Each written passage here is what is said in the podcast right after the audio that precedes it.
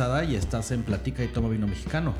En esta ocasión conversamos con Carlos Muñoz, emprendedor y conferencista global, con quien platicamos acerca de la innovación en el mundo del vino, la experiencia alrededor de este y el turismo ligado al mismo, las famosas guías de restaurantes y las listas de los mejores vinos, así como la relevancia de la educación para los clientes y toda la evolución que tendrá el tema inmobiliario como parte de la industria del vino mexicano. Ven, vamos a platicar. Carlos Muñoz, bienvenido a Platica y Toma Vino Mexicano. ¿Cómo estás? Che, qué chingón, la verdad. Feliz de estar acá, güey. ¿Cuánto de no vernos, cabrón? Pues- Para la gente que no sabe, este, digo, yo sé que Daniel es el famoso aquí, güey, pero eh, Daniel y yo estudiamos juntos hasta que se hizo alcohólico con este tema del vino mexicano y me abandonó No. en, el, en el recorrido del emprendimiento. No me hice, a lo mejor ya era.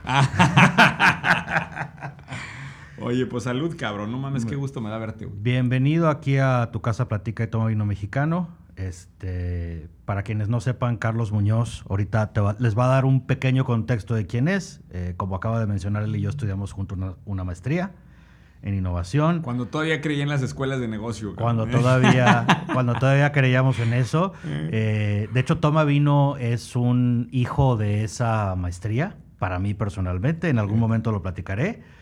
Eh, pero me da mucho gusto tener a alguien, porque esta es la segunda vez, aunque, bueno, más bien es la primera vez que alguien que no tiene absolutamente nada que ver con la gastronomía está en este podcast. Y yo creo que muchos van a decir, ¿qué chingados hace Carlos allá? Este, bueno, gracias, Daniel. La verdad es que yo insistí porque creo que hacen falta mucho más Daniel Sadas. Esa es la verdad. ¿En qué sentido lo digo? Porque, cabrón, me encanta la frase toma vino mexicano. Ahorita, lástima los que no nos pueden ver, pero los que están viéndolo en, en video, ven, traigo un saco este, que hice especialmente para mi visita con Gary Vee hace unos meses, que dice Mexican en grande. Como con ganas de decir, aquí traigo la bandera puesta, cabrón. Esa es, esa es la realidad. Y hacen falta más toma vino mexicano de otras industrias. Hace falta más, consume ropa mexicana, hace más, perdón, ponte ropa mexicana, hace más, este, consume alimentos mexicanos, hace más, este, menos China y, más México, ¿no? Eso, híjole. Pero En ¿cómo- muchas por- industrias. ¿Por qué no lo hay en otras industrias, no?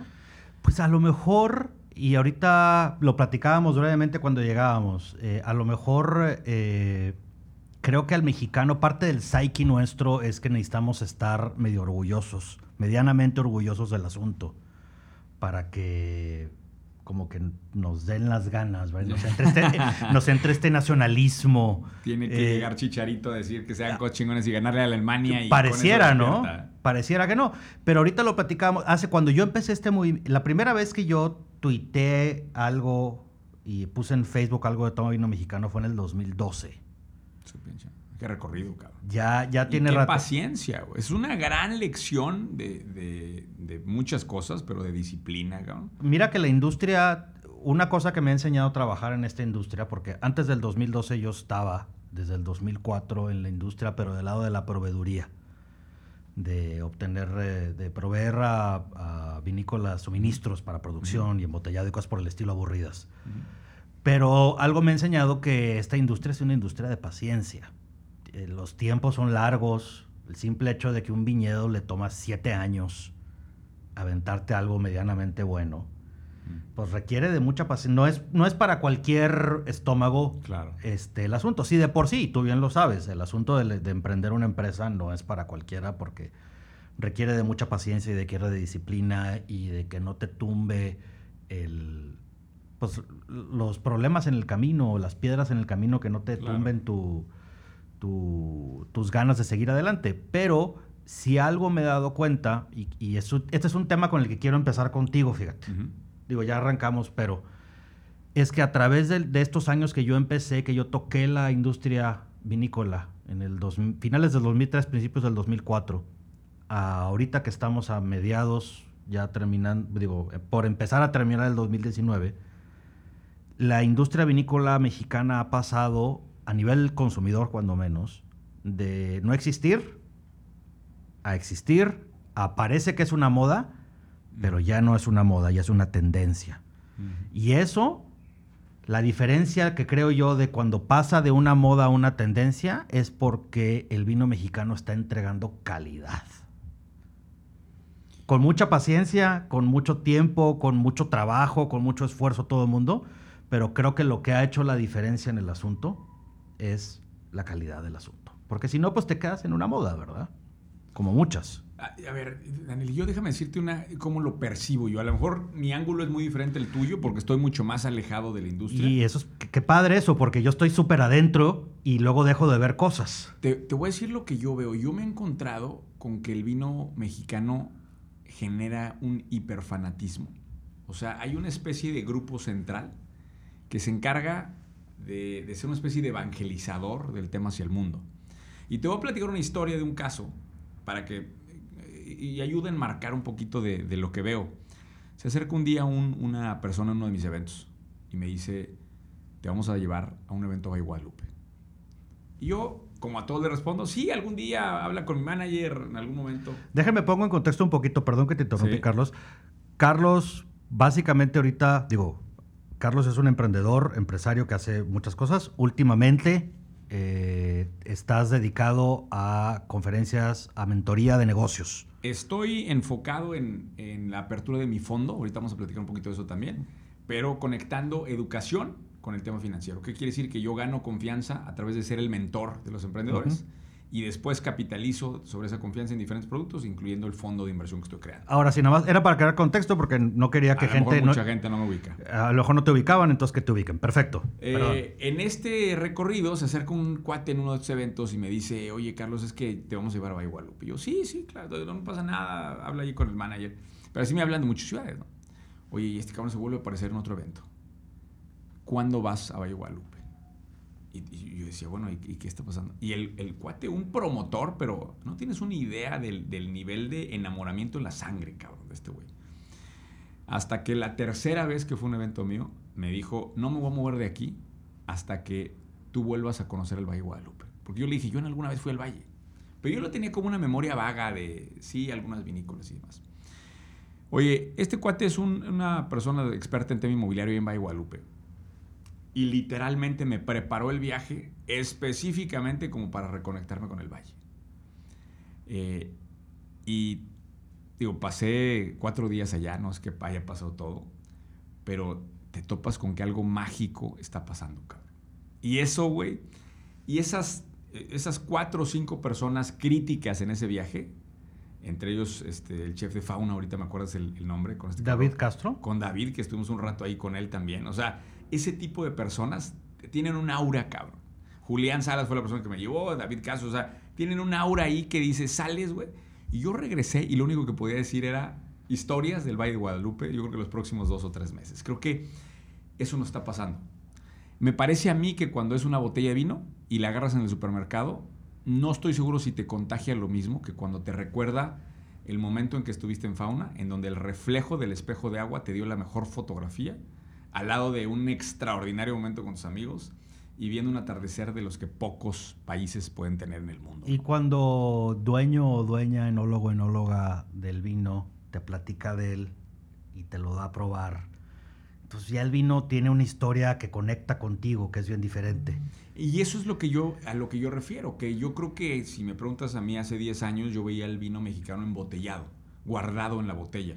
Y hoy siento que liberaron al genio de la botella y le están creando estos lugares, le están creando esta magia, ¿no?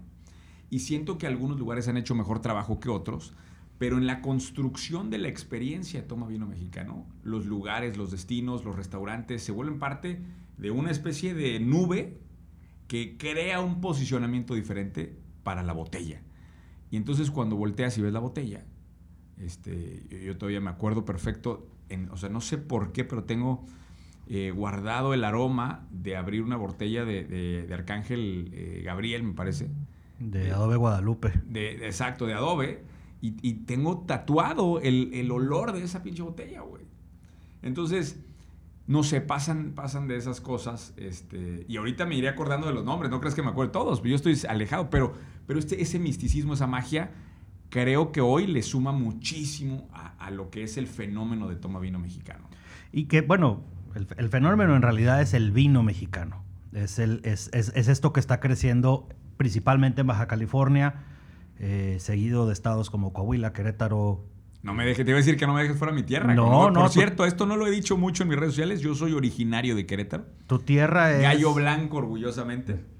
Gallo Blanco. Eh, que ahorita- Oye, estamos en primer lugar esta Ahí temporada. van, Eh, ahí van, ahí van, ahí van con el Rey Midas. Eh, ahí, ahí anda Bu- Buse haciendo la Eh, para mí, por ejemplo, Querétaro es una zona privilegiada para vinos espumosos. Creo que debería de enfocarse mucho en eso, que es el, el- el core, los blancos y los espumosos. Pero te voy a decir una cosa otra vez, regreso. Vas a. Y, y- y bueno, por ejemplo, Freshnet, que no necesariamente, no sé si lo catalogas como mexicano por ser una casa. Es una casa española, Española. pero que puso raíces en México y los vinos que hace Viña Dolores eh, espumosos, pues son vinos mexicanos. Pero, por ejemplo, tú ves una botella de Freshnet en el supermercado y no entiendes ni qué chingados. Pero tú estás en la cava natural real, esta que hicieron allá en Texquiapan, te metes, sales a este festival de paella que tienen y dices, ahora ya cada vez que la veo en el super me acuerdo de todo eso atrás, ¿no? Entonces, y, y esto yo creo que es una moraleja interesante, no solo para el tema del vino, sino para quien tiene negocios de otro tema. ¿Qué experiencia han construido alrededor de aquello que venden, no? Es que el vino, como tú lo estás describiendo ahorita, cuando llegas a la vinícola, te, te- te envuelve, te empiezan a envolver en una serie de cosas en el mejor sentido de la expresión. Y luego te platican la historia, ves el lugar, y luego este turismo bien raro que es turismo agrícola. porque re- porque sí, realmente sí. viajas a ver plantas y creo que salvo el agave, con el caso del mezcal y el tequila, no hay otro turismo agrícola. Ahora, déjame, voy a decir una nacada, si me lo permites, Daniel, porque yo sé que aquí hay mucho conocedor de gastronomía, güey. Mira, yo acabo de estar eh, en, en- y, y también, yo estoy seguro que esto va a enojar a la gente, pero bueno, acabo de estar en Puyol este, hace un par de meses y, y te voy a decir algo, comí mejor en Valle Guadalupe, güey, que en el supuesto restaurante mejor rankeado de México, güey. Entonces, para mí, este, lo que está pasando en Valle, en Valle Guadalupe, que diga, en Valle Guadalupe lo que está pasando, cabrón, a nivel gastronómico, está a otro nivel, güey. No sé si sea por la hermandad que hay entre chefs, eh, o sea, en- entre la gastronomía y el vino, o simplemente se están, están llegando talentos extraordinarios. Mira, eh, voy a decir dos cosas y quiero tocar el segundo tema contigo porque tú tienes un pleito casado muy padre con lo que tú amablemente llamas las neuromamadas. pero fíjate que te voy a decir por qué lo quiero tocar y, no, y obviamente no es por lo que tú lo, por, por lo, que tú lo manejas, pero yo lo, lo hablo en el sentido estricto de lo que es la mente y el mundo subjetivo. Al final del día, el vino, este es un tema muy recurrente en el vino y el vino es un tema de, sub- de subjetividad. A ti te puede gustar una cosa y a mí me puede gustar otra, porque al final del día es el paladar el que decide y to- a todos nos gustan algunas cosas, todos tenemos cosas que nos disgustan, alimentos, bebidas, etcétera, sí, etcétera. sí. Y nadie está bien y nadie está mal, es, son cuestiones de gustos. El hecho de que te haya que te guste más un cierto restaurante o un cierto vino versus otro, pues ni te hace ni mejor ni peor, Claro. ni al restaurante lo hace, mejor, ni está peor. claro. Pero tenemos una maña, y aquí es donde te quiero preguntar a ti, este punto. Tenemos una maña de querer meterle objetividad a lo subjetivo. Mm. O sea, a fuerzas tenemos que decir, mandarlo a puntos. Sí. A fuerzas, a fuerzas tenemos que mandarlo al mejor o al peor. Claro. Cuando en realidad, Mm. como lo hemos venido platicando, al final del día son experiencias. Mm. Y a mí me han tocado, como a ti, como a todos, experiencias súper positivas en un número de restaurantes y negativas en el mismo número de restaurantes y a veces en el mismo restaurante. Al que más Claro. amas, te ha ido re bien y a veces te ha ido re mal. O, bueno, y a veces esa experiencia mal es porque a lo mejor venías de malas. Sí, sí, o el día no fue el correcto. El día no fue el correcto. Pero, pero te voy a preguntar una cosa, Daniel. El- eh, yo no sé tú qué tanto estés, o sea, esta lista de los 50 mejores del mundo. Los 50 Best, Ajá. que es una de tantas listas. Yo sé, sí, sí puede ser. Y, y- y a lo mejor también los que saben de gastronomía dicen, no es la, la mejor de todas las listas, pero se supone que nuestro mejor exponente de México es Puyol y Quintonil. Uno, sí. Son los únicos dos que figuran en esa lista de 50. Yo Ujú. te digo porque tengo un amigo que es, o sea, que está haciendo la, la- la lista de uno por uno. Güey, yo, yo, yo probé cosas en Valle Guadalupe que las sentí al mismo nivel y, y quiero decir mejor.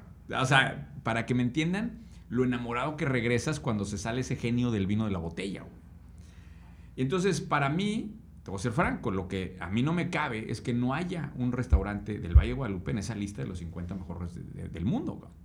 A mí también me, a mí me sorprende hasta cierto... Bueno, las listas son también, tienen eh, protocolos, intereses, maneras de llevarse. Y es todo. mucha política también. Hay, me hay imagino, o sea. política, cada lista tiene aparte, casi todas las listas o libros o guías tienen un patrocinador y el patrocinador pues... Tiene ti- compromisos. Pues deja tu compromisos, tiene su agenda y es totalmente válida. Tú decides dónde quieres poner tus cosas. Ahora, para ti la mejor lista es esta, de 50 Best. Esa es la... No, No necesariamente. este, no, eh, es una de tantas guías. O sea, el hecho de que ciertos restaurantes o chefs o vinos o lo que tú quieras acaben en una lista seria, pues bueno, cuando menos a mí me da para creer que es gente seria, lo calificó. Ya que me guste o no me guste o que yo considere que tal restaurante es más o menos que otro, es otra Y onda. por eso a mí no me hay una lista ahorita de toma vino mexicano, de los top 50 vinos. Eh, no. ¿Y va a haber una lista? Fíjate que estoy ahorita, estamos este, dos socios meditando la posibilidad de crear un- una especie de premio, reconocimiento en medio del evento que hacemos, pero apenas estamos meditando esa posibilidad. ¿Por qué? Porque yo soy, yo creo mucho en el asunto. A ver, esto es objetivo. Y Pero lo- Daniel, confiamos en ti, cabrón. O sea, si me preguntas a mí, yo no sé qué tanto puedo interferir aquí y obviamente no soy quien responda. La comunidad tú debería responder. Pero yo creo que Daniel Sada, Toma Vino Mexicano, debería publicar la lista de los 50 mejores vinos mexicanos. cabrón. el chiste es con qué protocolo. Si la quiero hacer, si quiero hacer algo que dejen, déjenle en los comentarios a Daniel si quieren que publique la lista para que se para que le, le entre un poquito de nerviosismo No, cuando no, 1500 no, comentarios digan, Daniel, no mames, queremos saber, güey. No, claro, y fíjate que yo creo, o sea, las guías tienen un sentido de eso, o sea, guían a la gente. Finalmente yo creo que es este medio subjetivo el asunto y, y tiene que ver con, al final del día, con, pues, con tus gustos. Claro, Este, Y, y- y no me gustaría desvirtuar eso. Entonces quiero, me estoy tomando mi tiempo para tratar de sacarlo de la mejor manera y que no se sienta como, ah, es que el patrocinador tal, todo lo Sí, que sí, quiere es... Y porque digo, si algo somos buenos en este país, uno de los deportes nacionales es quejarnos. Sí. que, oja- que si existieran las Olimpiadas de quejarnos, bueno, y de opinar, seríamos medalla de oro todo el tiempo. Pero sí quiero... Qué, qué buena, qué buena frase esa, Sí, cabrón. ¿eh? Sí entiendo que las guías y el- los números y las medallas otorgan a quienes no saben una manera, guía, una, una guía, un roadmap Ujú. básico, y perdón por lo pocho, Sí, de, bueno, ¿y si no sé qué hago? exacto. Y sobre todo cuando dices, porque aparte el mundo del vino, tú llegas a, a la tienda de vinos, todas las botellas prácticamente se ven igual, todas las etiquetas prácticamente te dicen lo mismo, que es cercano a nada, y de repente uno vale 150 pesos y, eh, tres metros adelante hay uno que vale 150 dólares. Y se ven idénticos. Y traen la misma cantidad de líquido Sí, que ese era otro punto importante. y- y de alcohol y todo, pero hay gente que no entiende, bueno, mucha gente, y es difícil entender por qué hay tanta diferencia de precio y, y cómo uno puede seguir siendo bueno teniendo un precio bajo Claro. mientras hay tantos tan altos. Y voy a poner un ejemplo bien claro ahorita. Por ejemplo, los teléfonos. En un teléfono es bien claro el teléfono de 150 pesos y el de 15 mil. Porque las capacidades que tiene un iPhone versus la cosa más sencilla, LG o no sé qué, la que sea, pues bueno, tienen capacidades, ¿verdad? Y es muy claro cuál es mejor. Pero en un vino, ¿cómo, cómo el cliente diferencia el por qué ese vale 15 veces más o 20 veces más? ¿Y a qué sabe entonces? ¿Estoy probando mugre cuando pago 200 pesos? ¿O cómo? Se vuelve un mundo bien, bien raro en ese aspecto que es difícil y hay mucha gente que le causa corte, ya lo he mencionado yo varias veces, y esta frase de, es que el mejor vino es el que más te gusta. Pues sí y no, pero se vuelve bien difícil. El, alguien me lo decía una vez, pero es que, ¿cómo vas a comparar un Ferrari con un bocho? Yo, pues depende en qué lo compares, ¿no? En ahorro de combustible, pues a ver, a lo mejor el bocho gana. En, en cuánto te ahorras en el seguro, a lo mejor también. En velocidad, pues no, obviamente el Ferrari gana. En cuánta gente te va a voltear a ver, bueno, pues obviamente el Ferrari gana. Pero entonces, ¿qué estamos analizando? A veces en cosas técnicas es bien fácil, en cosas que, como la gastronomía y en este caso el vino, se vuelve complejo, ¿no? A mí me encanta porque los, los precios lo define el valor percibido de la parte de la casa. Hay una parte de eso, ¿verdad? Ahora, yo te voy a decir una cosa, y, y a lo mejor voy a responder equivocadamente dónde creo que venga esto, pero me parece que pocos, y, esto, a lo mejor este dato tú lo debes de tener, ¿cuántos de los negocios vinícolas realmente se originaron como vinícolas? ¿Y cuántos vienen de ser un empresario que se logró en otro ramo y que dice, hoy quiero sentir la, tierra, o sea, quiero darle algo de regreso a la tierra y quiero hacer mi vinícola, ¿no? Creo yo que la mayor parte de las inversiones en vino vienen de gente que ya hizo negocios en otro lado. hay más vinícolas que viñedos. Exacto. Con eso te digo todo, ya hay más marcas de tequila que productores de agave. total. Entonces, es, más, a lo que iba yo, es más una creación del ego de una persona, ¿verdad? Que realmente un negocio. Entonces, si esto se origina de, de una creación de ego, pues yo te voy a decir una cosa, yo no sé nada de vino vamos a decir, a nivel, yo, yo sería un novato, inclusive... Pero sabes que te gusta. Claro, me gusta. Te voy a decir una cosa.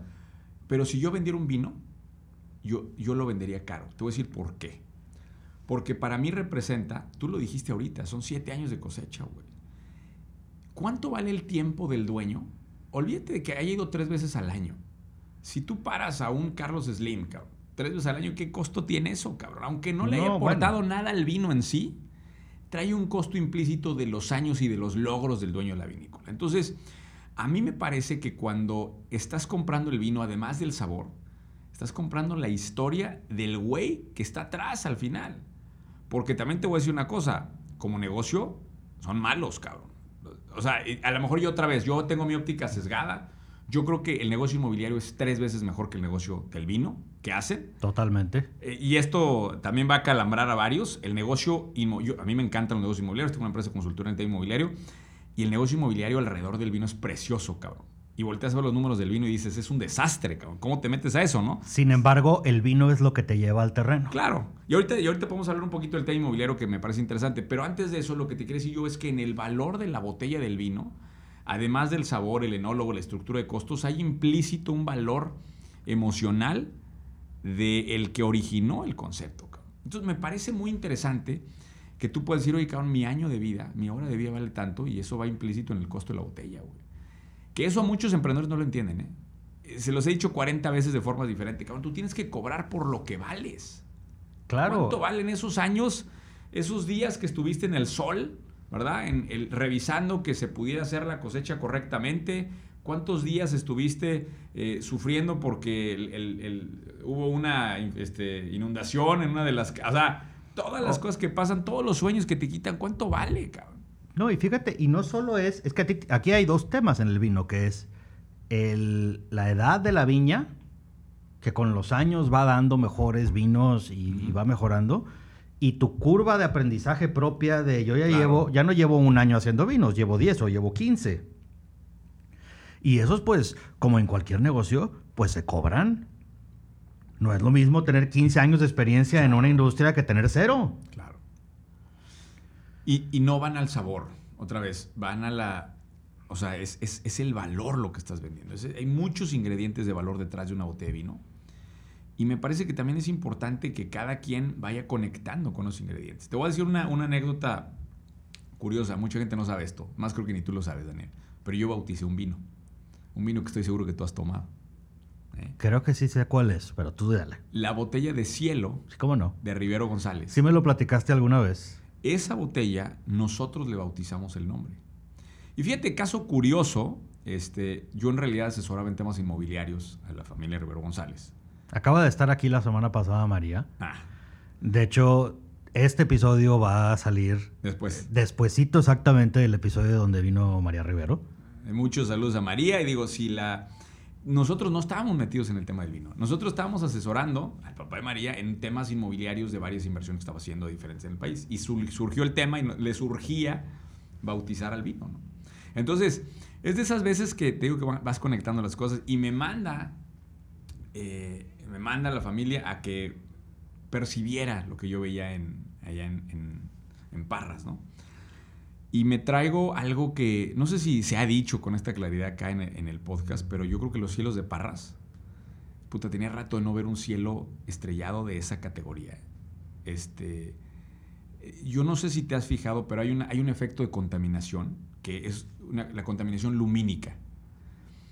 Eh, se habla de muchos tipos de contaminación en la madre, pero se está hablando muy poco de la, de la contaminación lumínica. Entre más luz avientas en la noche de la Tierra, menos, ves el cielo.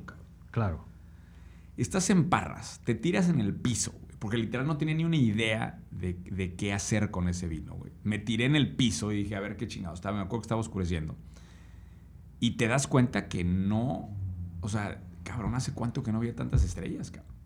Y de ahí surge la idea de cielo, que es con ese C de, cielo por un tema de registro de marca, pero... Y la intención de cielo en la etiqueta original, ahorita ya cambiaron la etiqueta, pero la etiqueta original que nosotros diseñamos tenía una indicación de que tú capturaras un cielo eh, fuera de una ciudad mexicana y que fuéramos haciendo una recopilación de esos cielos estrellados que, hemos ido perdiendo. ¿no? Pues es que entre más vives en una ciudad, y las ciudades crecen más, menos ves la noche. Si para ti el vino es el sabor y los tres años de añejamiento, pues probablemente vale menos que si incluye lo que para mí representa el momento de estar volteando las estrellas y ver el momento con mi pareja al lado, ¿no? Claro. Con mi mujer al lado. Entonces, chingada, ¿cuánto vale un momento así, cabrón? Pues es que no son medibles. Ahora, quiero regresar a mi mobiliario porque ahí se nos fue el, hilo. Déjame, antes de empezar a este, eh, y quiero volver a tomar el tema de, quién eres y qué haces. Ok. Por el vino, nada más porque quiero tocar el vino que estamos tomando y los, seleccioné simplemente. Esto es como, como el programa de, de, Seinfeld, de Cars, que escoges el vino según el personaje que viene. Más o menos, y en este caso tiene que ver más que todo con el nombre. Ok. Y el nombre de este vino, que es un vino muy nuevo, este, se llama Rompecabeza. Ok. Y, creo que va muy bien contigo. Es un vino del Valle de Guadalupe, que es una mezcla de Cabernet Sauvignon tempranino, tempranillo, Cabernet Franc y Merlot. Y independientemente de qué tan rico está o no está, o qué tanto te guste o no te guste, ¿eh? que está bastante bueno, está, está muy potable el vino, está muy amistoso el vino. Pero lo seleccioné porque tú tienes esa maña de quererle romper la cabeza a la gente eh, metafóricamente hablando, ¿verdad? De decir, oye... Sí, que estoy bastante jodido para de madras. Eh, de, oye, a ver, despierta, ¿verdad? claro. Despierta el, el, dónde estás. A veces es, eh, estamos tan inmersos en nuestro mundo que no volteamos a ver o no, no alcanzamos a ver lo, que hay después y necesitamos que alguien venga y nos, nos, golpee, o que, la, que a veces es la vida. Quien viene y te da un golpe y entiendes el asunto y, y lo sacas. Y precisamente por eso eh, seleccioné, por el nombre seleccioné este vino contigo. Que dije, está muy bueno. Carlos parte de lo que hace es tratar de moverles el status quo a quienes lo escuchan y, confrontarlos con, pues a lo mejor, y que tú lo dices mucho, no te va a gustar lo que te voy a decir, pero pues X y Z. la, responsabilidad del líder para mí es eh, normalmente el, nivel de éxito que tienes te va a llevar a ver un ángulo, un punto de vista. Y yo a veces sé, inclusive a veces sé que la respuesta que tienen es la correcta, pero el trabajo del líder no es decirle, ah, sí, el trabajo del líder es que vean la otra cara de la moneda, Porque cuando ves un punto de vista totalmente diferente al tuyo, no, no necesariamente tienen que tomar la decisión que yo les digo, o sea, no les doy órdenes a la gente, pero el consejo tan polarizado hace que digas, ah, ok, hay un rango entonces de posibilidades y entonces voltean a ver ambos ángulos. ¿Ves, ves, la, la, foto desde arriba? Es correcto. Esa es la chamba. Y esto todo empezó, Daniel, porque eh, eh, a lo mejor no te he platicado con esta claridad, pero mi socio tomó las riendas de 4S en enero de este año, que es mi empresa más grande, una empresa internacional, eh, y me dejó sin chamba, güey. O sea, literal me dijo, güey, ya no te necesitamos aquí, vete a hacer lo que quieras. Y es lo peor y lo mejor que te puede pasar en la vida, güey. Lo mejor porque dices, güey, ya me despierto y ya el dinero fluye. Ya no necesito, ya no hay ninguna responsabilidad operativa para yo poder comer. Ok, por ese lado es lo mejor. Pero lo peor porque yo ahora qué chingados voy a hacer. Ya no tengo, aparentemente ya no tengo propósito. Claro, claro. ¿Y, ahora qué hago? Y te quitan eso que tú habías, o sea, y, y me encanta porque esa es la chamba del emprendedor. Entonces, cuando hago, la verdad es que un poquito caigo en este tema de las mentorías y las conferencias, un poquito porque era pues entre que una cosa y se arma la otra, a ver qué chingos voy a hacer, ¿no? Y empiezo a dedicar más tiempo de conferencista, de speaker, justo en esa transición. Hoy, que ya estoy encaminado al tema del fondo, que eh, también te quiero platicar un poquito de eso porque le llamo cosechas a mi fondo. Mm. Entonces, también era como un tema en el que, en el que para mí entraba en este, en este podcast. Pero ahora que estoy dedicado al tema del fondo, pues obviamente tuve que dar dos pasos para atrás y ver mi vida completa y decir, a ver, ¿dónde está la foto aquí, no? Y es lo que estoy haciendo ahora. Estoy dando esa mentoría para los emprendedores, dándome dos pasos para atrás y diciendo a la gente, oye, vamos a ver toda la película completa y hacia dónde vas. Y bueno, pues este, de ahí surgió esta empresa nueva que se llama I11 ahora, eh, que es el instituto nuevo que traigo y que además está haciendo cosas muy interesantes a nivel de educación también. Oye, ya que estamos en este punto de, del, del emprendedor, del empresario, del que vende y del que compra, tú como cliente, como consumidor de vinos, ¿cómo ves, cómo vislumbras ese mundo de voy a llegar a comprar un vino. Esta es una cosa, este es un temor recurrente normal, es no sé qué hacer. ¿Qué vino compro? ¿Qué vino tomo? ¿Cómo le hago? Y, este, tensa a mucha gente a no meterse o no querer entrar en un mundo por lo complejo que lo ven. Entonces, ¿tú cómo ves la complejidad, cómo atacar esta complejidad que tiene?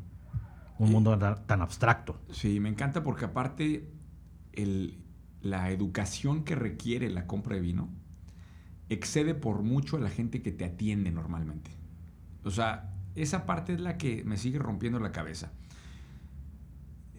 No, digo, cuando estás en un... Vamos a, vamos a separar eh, las experiencias. Una, una cosa es una compra en un restaurante y otra cosa es una compra eh, en una tienda. En una tienda. Totalmente de acuerdo. Que me imagino que la. No sé si tú tienes números de cómo está la venta, 50-50 más o menos. ¿Cuánto será la venta? No, de hecho, en hoteles y restaurantes se anda desplazando el cincuenta y tantos por ciento del. O sea, más o menos sí es la mitad del mundo, ¿no? La mitad del mundo se va, del Mido, se va entre. Más de la mitad del vino se va por hoteles y restaurantes. Centros de consumo. Y, el otro 40% quizás estará por ahí en tiendas. En tiendas especializadas y tiendas departamentales y de conveniencia, de autoservicio y conveniencia. Vamos a, entonces son tres conversaciones diferentes. Porque para mí una es la tienda no especializada, segunda sería la tienda especializada y tercera sería el restaurante y el centro de consumo. La que más me preocupa es la tienda no especializada. No hay quien te ayude.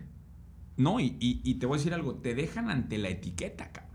Que es la cosa más abstracta que hay salvo una lista de vinos, que es aún más abstracto, pero tú ves las etiquetas y no te dicen absolutamente nada. Difícil. Lo puedes leer. Puedes leer Casa Carlos Muñoz, Cabernet Sauvignon. ¿Qué quiere decir eso? Y te voy a decir una cosa, el, además, además de que la etiqueta te deja muy en el aire, creo que seguimos sin, entender este tema de cómo podemos llevar más del proceso educativo y cultural de los vinos hacia la etiqueta. El, caso de, ¿cómo se llama esta, esta vinícola australiana que, se publica en el caso de, Blue Ocean Strategy? Este, es, eh, en el libro de, la estrategia de los Océano Azul, que es un clásico de diferenciación, hablan de la etiqueta esta de vino australiano, que es un vino barato. Yellowtail. Yellowtail, exactamente. La del canguro. Exactamente, que me parece que fue uno de los primeros vinos que trató de hacer el primer esfuerzo, yo te diría, como para educar que la etiqueta fuera mucho más sencilla. Que te preocuparas por toma el vino. Exacto. Disfrútalo y San se acabó. Y, y yo creo en ese sentido que el que genera el vino tiene una disyuntiva muy interesante porque una etiqueta que sea más educativa te va a asustar al conocedor. Siento que si tú eres conocedor y te pone etiqueta para principiantes, vas a decir, este pinche vino es de, jodido, ¿no? Pero a la vez tienes el otro, o sea, si no me pones la etiqueta, el novato nunca va a conectar con tu vino. ¿Y cuántos hay de cuántos? Hay más novatos que conocedores. Eh, totalmente. Entonces, Entonces, ¿qué haría sentido como vinícola? Yo creo que hace sentido que sean mucho más agresivos con la labor educativa a través de todas las posibilidades. Yo me imagino mucho más, o sea, siento que otras categorías Obviamente les facilitan mucho la parte de demostración. Yo sé que es, difícil demostrar porque sigue siendo alcohol al final de cuentas. Pero deben de hacer un trabajo educativo mucho más fuerte. Mucho más fuerte en punto de venta. Sobre todo en estos puntos. Y creo yo que de repente por eso te aparecen fenómenos eh, que a mí me tocó, por ejemplo, un evento en donde nos educaron un poquito con María Tinto. Que no sé si eso lo calificas como mexicano o como francés, no sé en tu, en el podcast. Bueno, Tinto, eh, tiene eh, dentro de su marca, tiene una etiqueta, tiene varias etiquetas mexicanas y tiene una que produce en Francia.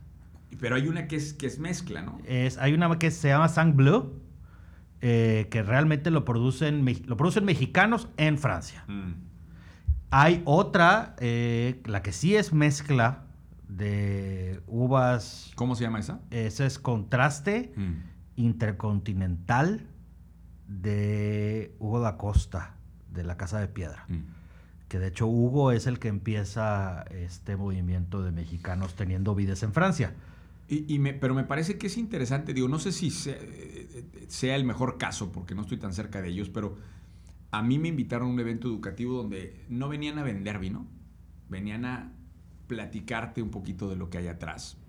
Y me pareció una labor educativa muy interesante. O sea, y no sé cuánto lo estén haciendo todavía, pero creo que las inversiones en evangelizar educativamente al público de la industria vinícola tienen que incrementarse. Y fíjate que eso es lo que sucede cuando tú vas a la vinícola, de manera natural. Claro, claro. Eres evangelizado en ese momento acerca de lo chiquito o lo, y, más allá, perdón, de lo chiquito o lo grande o lo la cantidad de dinero que tenga la vinícola invertida o no, lo austero o lujoso que lo sea, mientras estás ahí, mientras te van llevando, pues te van evangelizando en, su vino y en su filosofía. Y seguro después del festival de Toma Vino Mexicano pasan tres semanas y sabes perfectamente qué comprar, ¿no?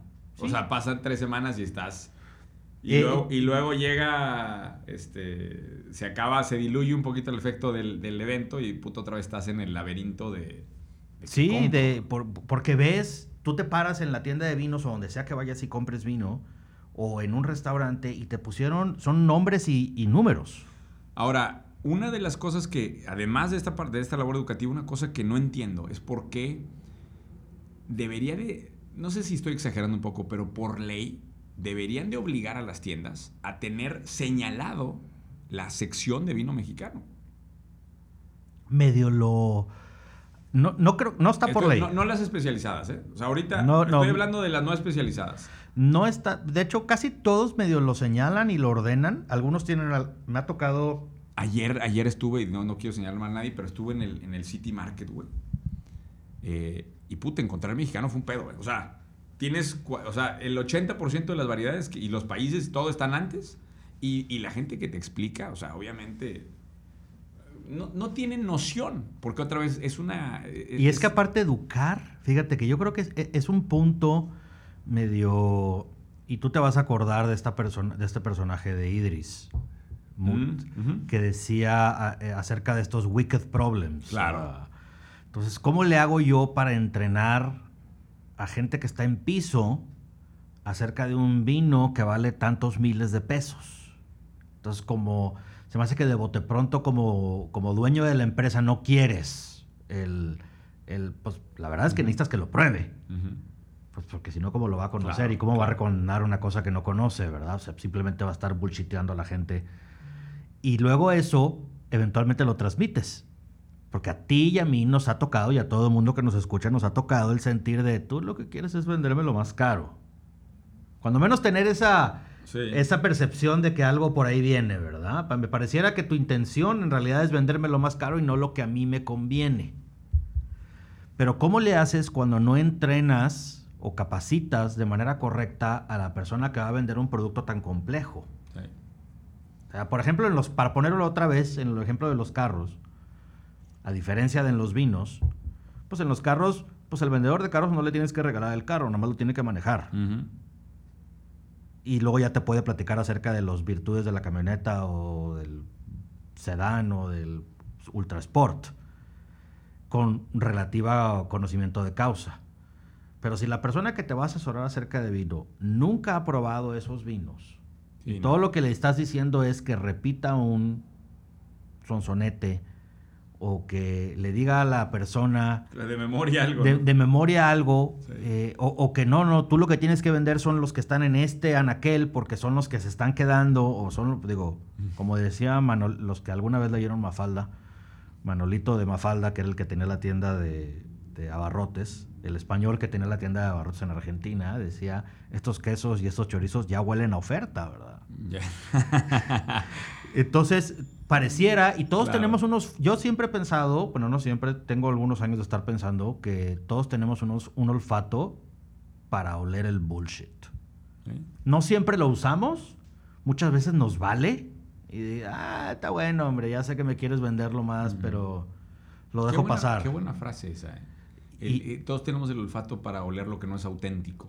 Y a veces actuamos en consecuencia y a veces no, dependiendo del humor y de la cantidad de dinero que sea y todo. bueno, entre, es más, es bien sencillo en el tema inmobiliario, que son cantidades, regularmente son cantidades fuertes de dinero pues donde empiezas a oler a gas, por decirlo así, te vas para atrás. Dices, espérate, si esto no, no, estoy comprando unos tacos de 20 pesos, o sea, me estoy gastando a lo mejor, bueno, me estoy gastando millones de pesos. Claro. No es lo mismo. Entonces, a veces, pues somos buenos para decir, ay, bueno, no pasa nada. Ok, no, no importa, ¿verdad? Pero conforme esas cosas se van acumulando y van haciendo una cantidad de dinero más fuerte o van haciendo un cúmulo de experiencias más fuerte, pues ya deja de caer en gracia el asunto, ¿verdad? Y en el vino a mí se me hace una cosa súper compleja por lo abstracto y complejo que es el por qué tú dices que vale tanto. O sea, ¿por qué este vale mil dólares y este vale 15 dólares? Si los dos son líquido y los dos vienen de uva y los dos traen los mismos mililitros y y todo esto, ¿por qué lo voy a hacer? Entonces, eh, esta es una parte de lo deliciosamente complejo que es este mundo, ¿verdad? Sí, y, me imagino que ya, o sea, qué difícil es el esfuerzo de, explicarle esto a la vinícola, ¿no? Porque la vinícola está sufriendo de que no controle el canal de distribución. Y es que son tres personas diferentes, o tres personalidades, o tres momentos diferentes. Es la persona que siembra y crece las uvas y las cuida, ese es un negocio que genera el siguiente negocio, que es la persona que tiene uva de calidad y que puede producir un vino de mediana buen, medianamente bueno para arriba. Y luego está la siguiente persona o canal, como lo quieras ver, que es la persona que lo puede agarrar y vender. Regularmente en las vinícolas o en estos proyectos son tres personas diferentes, porque se requieren personalidades, estómagos, mentalidades, labias y todo diferente. Entonces, ¿cómo le explicas a una persona que te dice, pero es que está bien caro?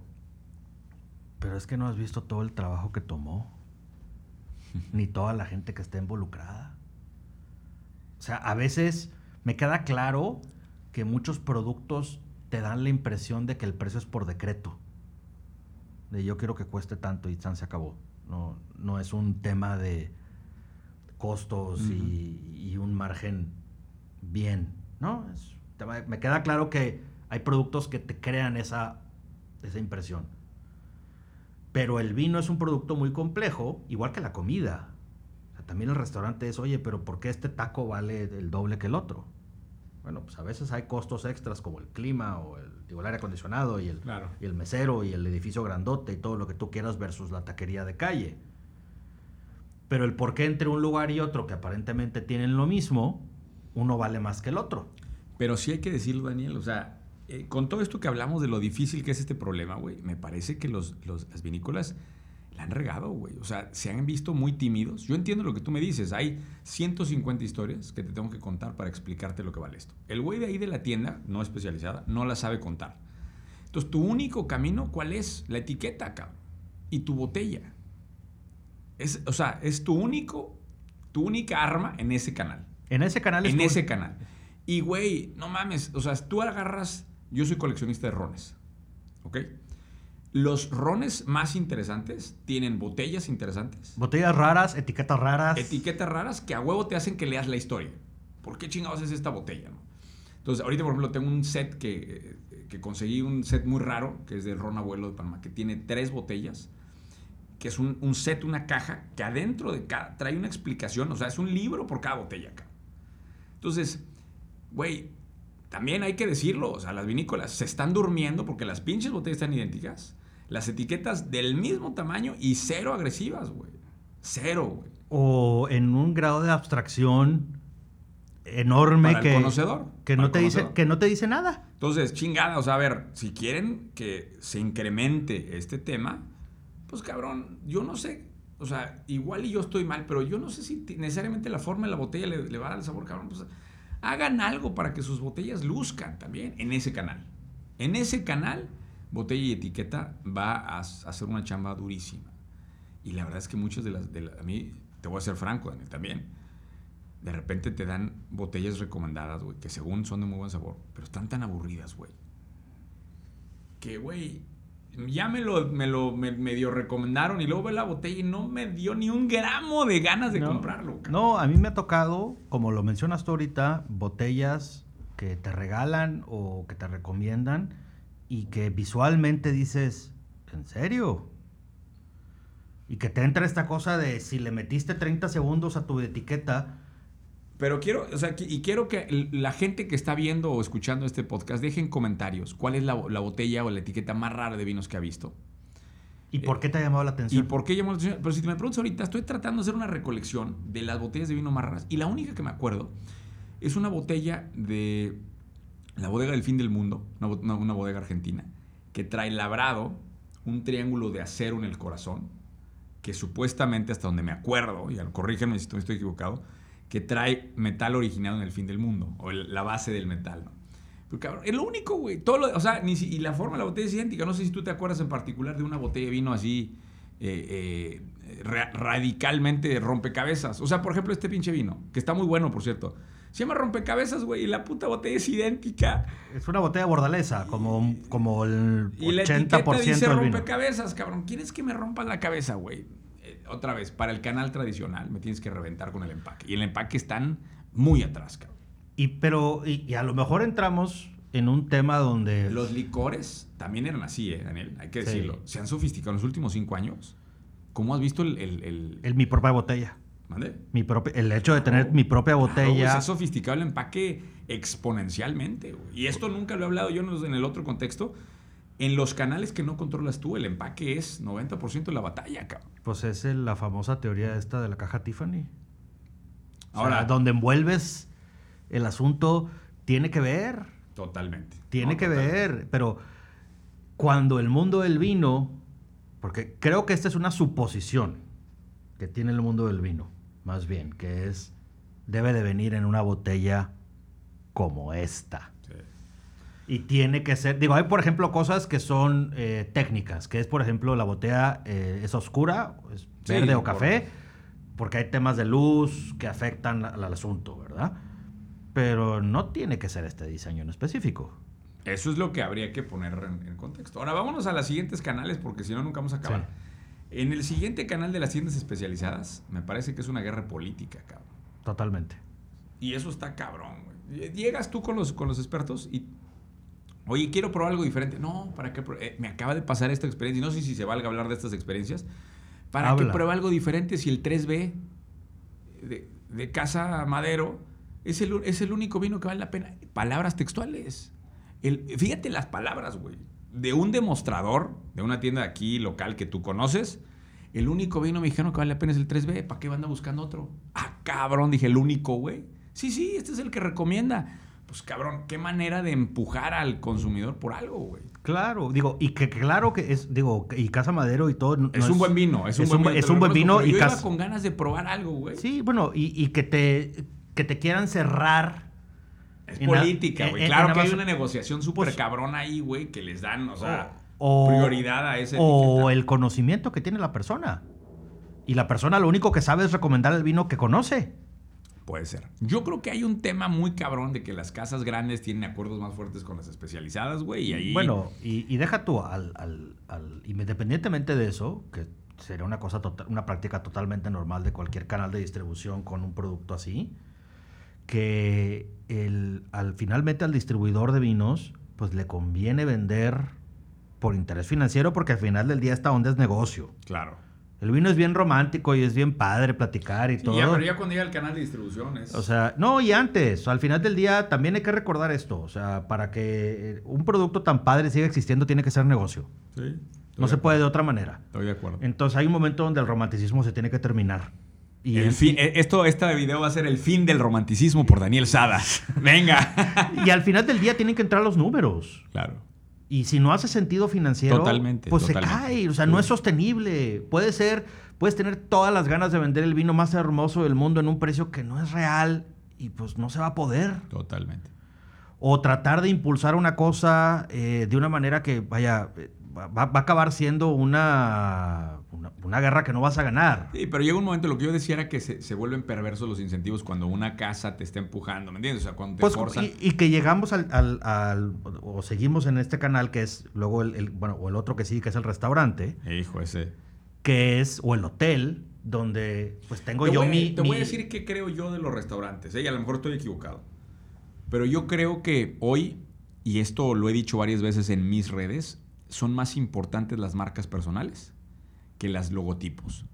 ¿Por qué traigo esto a colación ahorita? Porque yo creo que los chefs toman los vinos, o sea, de quien identifican como una persona relevante en su industria. Entonces, eh, la gente que normalmente está activa en redes sociales, hoy se convierte en una especie de, de beacon, como dicen los gringos, de estandarte, que atrás protege a las marcas, cobija a las marcas. güey. Claro. Entonces, yo creo que hay muchas marcas que están ocultas en el logotipo, que ya no tienen esa figura, esa persona atrás. Y en el particular, el canal de restaurante, hace falta ese, porque cuando viene el chef y te dice, mira, es que este es el menú de 16 tiempos y la madre. Ahora, ahorita no sé si podemos platicar un poquito fuera del contexto de lo mexicano, pero acabo de venir de Central en Lima. Y, y la historia que te cuentan de el, de el chef. Sea, inclusive te dicen, mira, el, el- perdón, el, el- el- creador de la, del- de la cerveza o del vino que va con este platillo es tal persona. Y se ve que hay una amistad entre el chef Virgilio y, el- y y la persona allá. ¿no? Entonces, siento yo que, que tenemos que hablar de marcas personales cuando hablas de canal restaurante. esto- porque es, es un, más un tema de talento personal, güey. Bueno, y eso que acabas de decir es precisamente una de las razones por las cuales te gustó el Valle de Guadalupe. Sin duda, sin duda. Porque hay una conjunción entre el chef ya preparó Y la personalidad está ahí. O sea, el güey está ahí. Ese, el güey chingón que no sé qué, te recibe todavía, güey. Eso está cabrón, güey.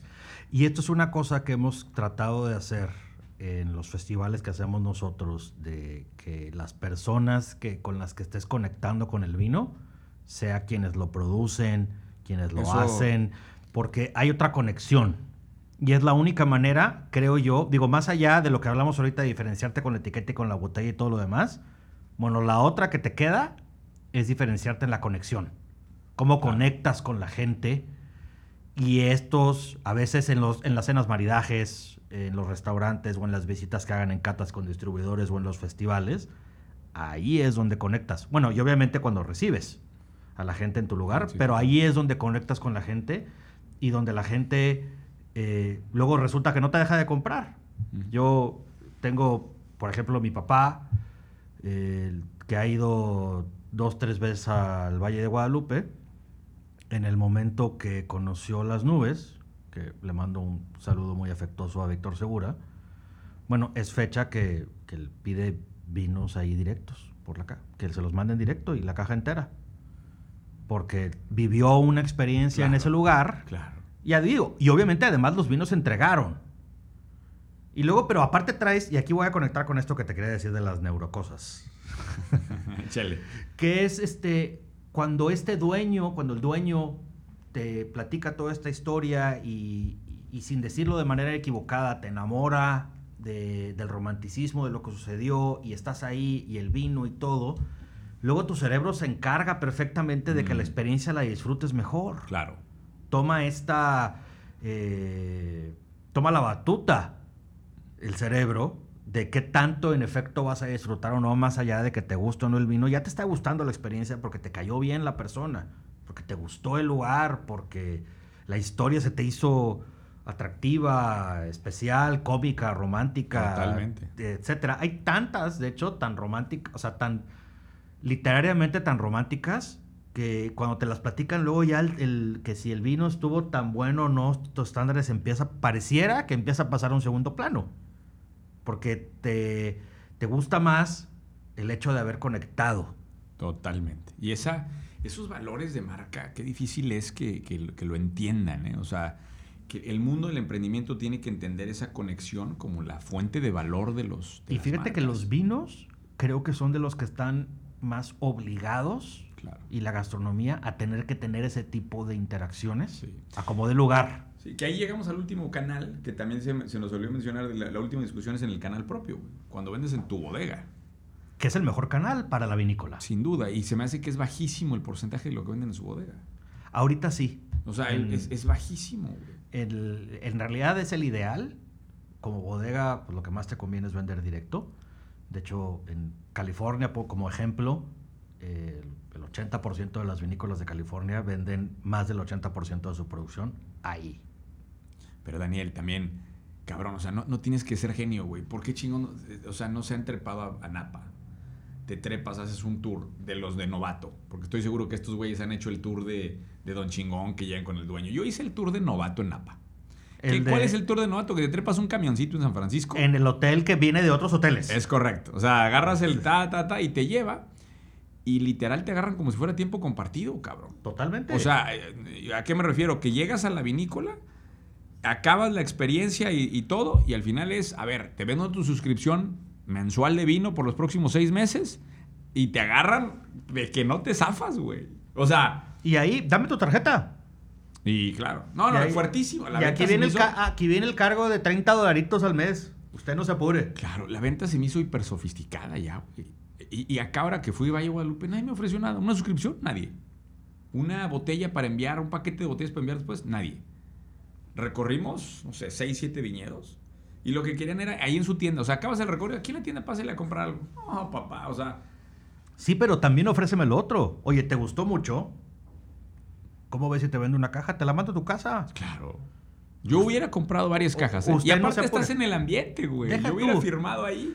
todos, todos y cada uno de los productores que yo conozco allá y aquí en Coahuila y en Querétaro, si tú les pagas, te lo mandan a tu casa. No fue mi experiencia. no, pero es que fíjate, y es que ese es otra vez, ¿quién es la persona que está haciendo esta experiencia realidad? La persona de ventas a lo mejor o no le dijiste que tenía que decir eso, o no le nació, o no le importó. Claro. Pero la realidad es que cual, sobre todo las vinícolas, voy a, sacar de esta ecuación a las muy grandes, este, que seguramente te van a decir, ahí están todos los canales de distribución. Sí, sí. Pero todas las demás, que son la gran mayoría... Debieran de tener un canal fuertísimo. Y, regularmente van a estar encantadas de la vida de mandártelo directo. Y que tú les deposites y te lo manden por paquetería a tu casa. En realidad no sale tan caro mandar una caja de vino si estás dispuesto a esperar unos cuantos días. De hecho, es lo mejor que te puede pasar si estás en un... Si tú viajas a Valle de Guadalupe o a Parras o a Querétaro y vas allá, pues, es, es un problema llevarte el vino. Totalmente. O sea, de entrada, o lo tienes que documentar, lo van a romper, etcétera, etcétera. Que me lo manden. Oye, te va a llegar el viernes. Que me llegue, si no me lo voy a tomar ahorita. Oye, quiero aprovechar en lo que cambiamos de tema para hacer un comercial. Voy a tener mis clases de lecciones en crecimiento exponencial en Valle Guadalupe en octubre. Ah, mira. Entonces, de hecho, Daniel, sería muy bueno que tú fueras, güey. Si tú vas, estás invitadísimo a la clase, por supuesto. Y sería bueno que eh, hay que hablar con con gente de allá, fíjate. Va a ser el sábado 19 de octubre. Para a quienes nos escuchan allá de Valle de Guadalupe, eh, atentos, algo haremos. Voy con los miembros míos allá de mi comunidad Mastermind. Tenemos, la intención es estar, eh, la clase es el sábado, dar la clase en la mañana el sábado y después hacer obviamente recorrido y demás. Y pues ya cada quien regrese el domingo a sus, a sus respectivas labores. ¿no? Yo llego el viernes en la tarde a Valle. ¿Cómo se llama el lugar este donde desayunas, cabrón? Que te dan la barbacoa. El Doña Estela. Doña Estela. Tengo que pasar con Doña Estela el sábado temprano. Doña para Estela, tienes que pasar, tienes que pasar allá Doña Estela por el borrego tatemado. Claro, hijo, ese borrego, qué horror, qué horror, Daniel, ya ni me recuerdes, porque lo extraño. Doña Estela, te extrañamos, te lo juro que te extrañamos. Y el café de olla. Sí, sí, sin duda. el café de olla es una maravilla de ahí. Entonces paso con Doña Estela, de ahí doy a la clase y luego eh, seguramente daremos ahí algún recorrido en, en la tarde. Pero bueno. Eh, como dato. Y eh, no sé si que podemos hablar un poquito también del tema de mi fondo. Por favor. Este, estoy, en lo que estoy ocupándome más tiene que ser, se llama I11 Tierra. Es un fondo que es un banco de tierra. Pero esto conecta acá porque yo le llamo cosechas. A mí me toma cuatro años darle valor a la tierra. Eh, esto no necesariamente es relacionado con el tema del vino, pero lo que estamos haciendo, estamos comprando terrenos estratégicos en, diferentes ciudades de México. Vamos a comprar en Tijuana, en Querétaro, en Monterrey y en Riviera Maya. A los terrenos yo le pongo un proyecto, yo no construyo nada. No se le, nomás le pongo el proyecto, le pongo permisos y vendemos el terreno. Y en un proceso de cuatro años eh, le doy una plusvalía del 100% a los terrenos. después si a alguien le interesa puede acercarse en mis redes sociales sin, sin duda. Pero quería entrar en contexto de la importancia de la cosecha. O sea, yo le llamo cosecha a las compras de terrenos que vamos a hacer en, esta, en este primer año y cada año iré levantando capital específico y le voy a llamar la cosecha. Entonces, es la cosecha 2020. Voy a comprar todo en 2020, luego a la 2021 y demás.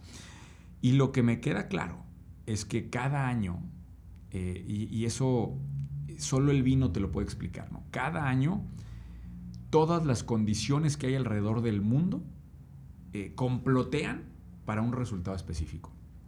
En particular, en lo que yo veo, el año que entra va a ser extraordinario para inversión en, el tema inmobiliario, porque los mercados están apretados. No estamos en los mejores momentos, pero precisamente por eso va a haber grandes ofertas en la compra de tierra. Y fíjate que ahorita que lo estás mencionando, y para bajarlo al mundo de los vinos, de los vinos eh, digo, Valle de Guadalupe, Baja California, es una realidad desde hace rato. Eh, y de hecho, el, fenómeno inmobiliario yo creo que lastimó a la industria de vino. Pudiera ser, sí. Hay que decirlo claramente. No, y, claro que sí. Y de hecho, ahorita, como lo platicábamos cuando llegaste ahí, ahí ahorita hay esfuerzos por tratar de regular y o detener el ímpetu inmobiliario con afán de que no se eche la parte agrícola del asunto, ¿verdad? Y poniéndolo en, el otro norte, que es acá en Coahuila, eh, Parras es un lugar que está despertando en ese aspecto de, desarrollo inmobiliario que... Y mucho más atrás, ¿no? Mucho más atrás. No, bueno, son muchos años este, que ha estado dormido Parras, pero está despertando eh, y con, con, un futuro precioso, igual que Guanajuato, si tú has ido a San Miguel de Allende y a Dolores y a Guanajuato, los alrededores están empezando, pues no voy a decir a llenarse, pero están empezando a brotar viñedos y experiencias vinícolas y gastronómicas enfocadas al turismo. Pero lo que va a pasar, Daniel, hay que decirlo claramente, es que con los valores inmobiliarios a los que están pasando ahorita en Valle Guadalupe, no hace sentido sembrar, güey.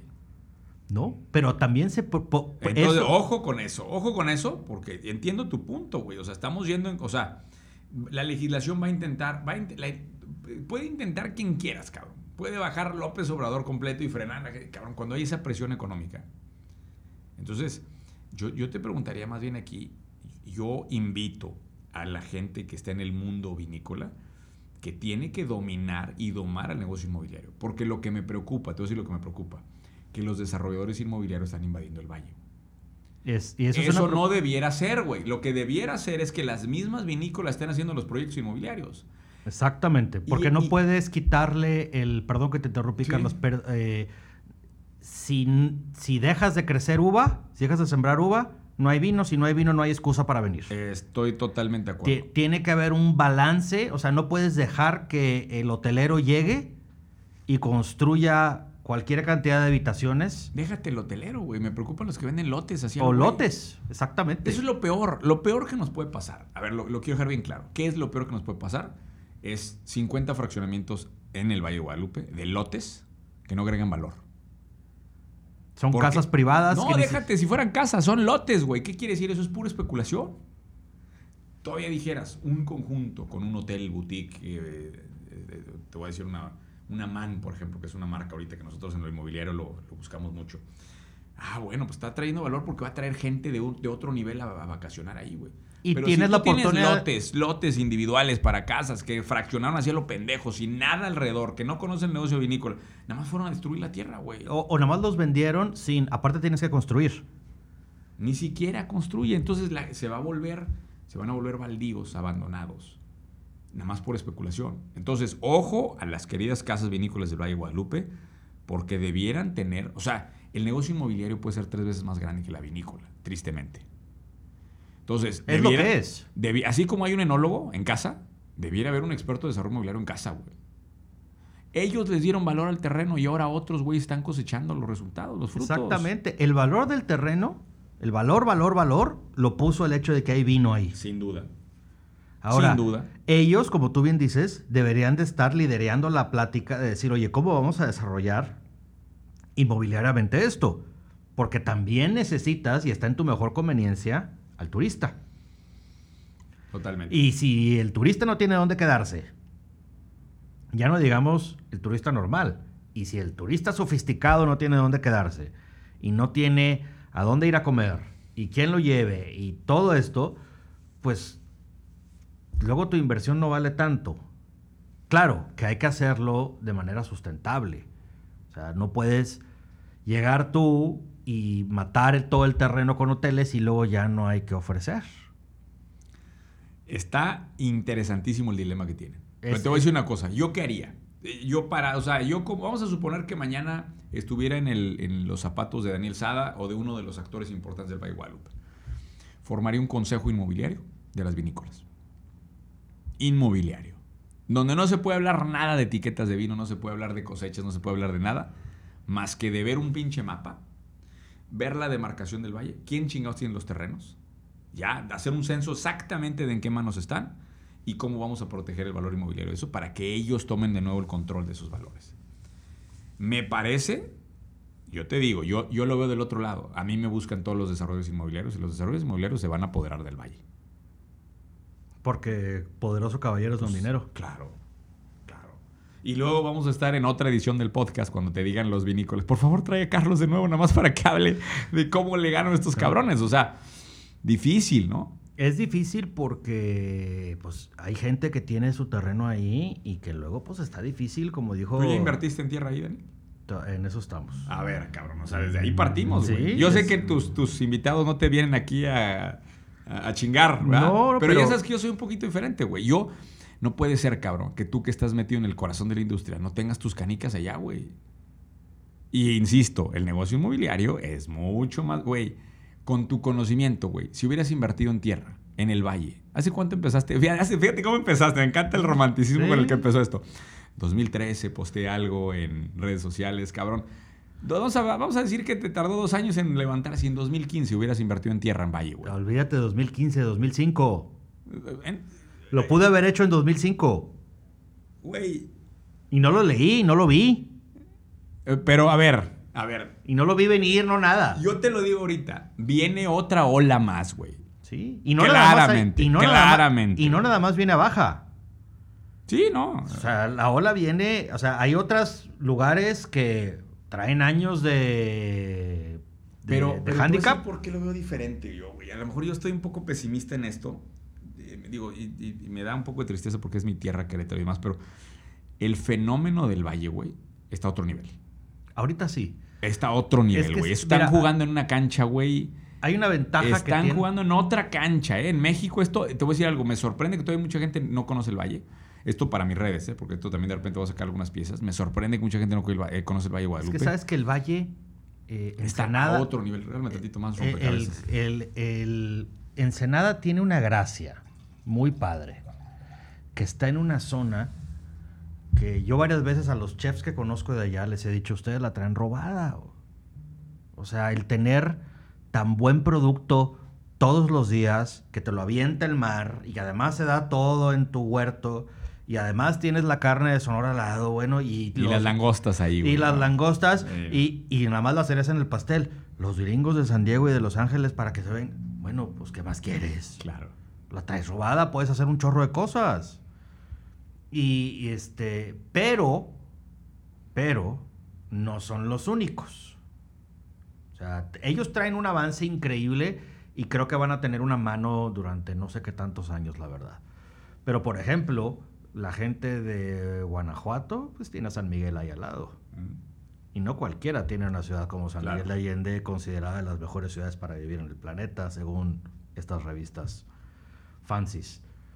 O, por ejemplo, Arteaga, Incipil, que está em, apenas empezando, Arteaga, que tiene dos proyectos vinícolas, pues sí, nada más que está a 40 minutos de Monterrey. Nada más. Lo que eso puede significar, el, hecho de que Arteaga y Monterrey estén tan cerca una de la otra, Sí, sí, estoy de, acuerdo. De, entrada cambia las posibilidades de bien raíz de Arteaga, por un lado, y por otro lado cambia las posibilidades gastronómicas de Monterrey, el hecho de que tienes viñedos en casa para todo efecto práctico, junto con Saltillo y Torreón, agregando parras en, el asunto. O por ejemplo Querétaro, tu tierra. Sí, sí, toda la zona tiene, de que tiene el potencial. Es que, Daniel, todas tienen gran potencial, pero el clúster que se ha logrado en Valle Guadalupe. No, ese es que otra conecta, cosa. O sea, que Es conectas otra- lo gastronómico, o sea, que conectas el mercado americano. No sé si se, no sé si se va a replicar al mismo nivel. No creo. Y probablemente le vamos a meter más presión al mercado inmobiliario aquí porque varios güeyes van a ir allá a voltear con ojos. Este, sí te digo, sí te digo que los participantes de la industria vinícola no puede ser que no tengan un pie en el inmobiliario. Tienen no puede, que. No puede ser, cabrón. No puede ser. Este, y bueno, eh, yo creo ¿Sabes que... que hay varios? Bueno, como es un tema de muchas aristas, el hacer vino. No nada más, o sea, aparte al hacerlo y venderlo y promocionarlo y todo lo que tú quieras, y tienes un tema de agricultura que estás este, todo el año y a ver cómo nos va este año, llovió de más, llovió de menos, faltó agua, no faltó agua. Luego a algunos no les queda cabeza para el asunto. Por otro lado, hay lugares donde deberían de llegar a la conclusión ya, lo más rápido posible, que oye, aquí este lugar es más para turismo, vete a sembrar uva más al sur o más al norte o más al este o más al Mm. oeste. Aquí es más, ya, de- la vocación a lo mejor igual y tendría que cambiar Sí. a una cosa turística bien hecha, porque también hay cosas turísticas pésimamente hechas, que echas Claro. a perder el asunto, pero bien hecha, y donde esta es la zona que es preferible para tener esto vivo y que la gente venga a verlo y disfrutarlo, y independientemente que las uvas vengan de 100 kilómetros hacia el sur o hacia el norte o hacia un lado o hacia el otro. California es de los mejores ejemplos que existen para eso. Correcto. Pues, Daniel, se nos acaba el, el tiempo. No quiero tampoco alargar. a tu- No, ya vamos a, a- Me da mucho gusto que hayas venido y de tratar temas así. Te, Te, voy a volver. Antes de que cierres, te quiero este, encajonar un poco. A ver si cuando tengamos allá lecciones de crecimiento exponencial y ya mi reunión en, en Valle puedes dar una platiquita ya con mis- los miembros de mi comunidad Mastermind. Puta, sería extraordinario. Eh, es más, ¿sabes qué? ¿Por qué no tenemos un panel? Tú y yo. Y, y discutir con gente allá, platicarlo, padre. Este, lo que quieran. Yo, yo encantado de la vida. A mí el tema ya sabes que me apasiona. Y más, también me apasiona que la, eh, que la industria tenga un futuro amplio y grande y virtuoso y que se vea bien hecho. Este, el hacer las cosas en el inmediatismo, que a veces es el, el mal del desarrollador, a veces es ahorita. La lana, ya el edificio y vámonos. Y ya luego ya no me importa qué pase Claro. después, ¿verdad?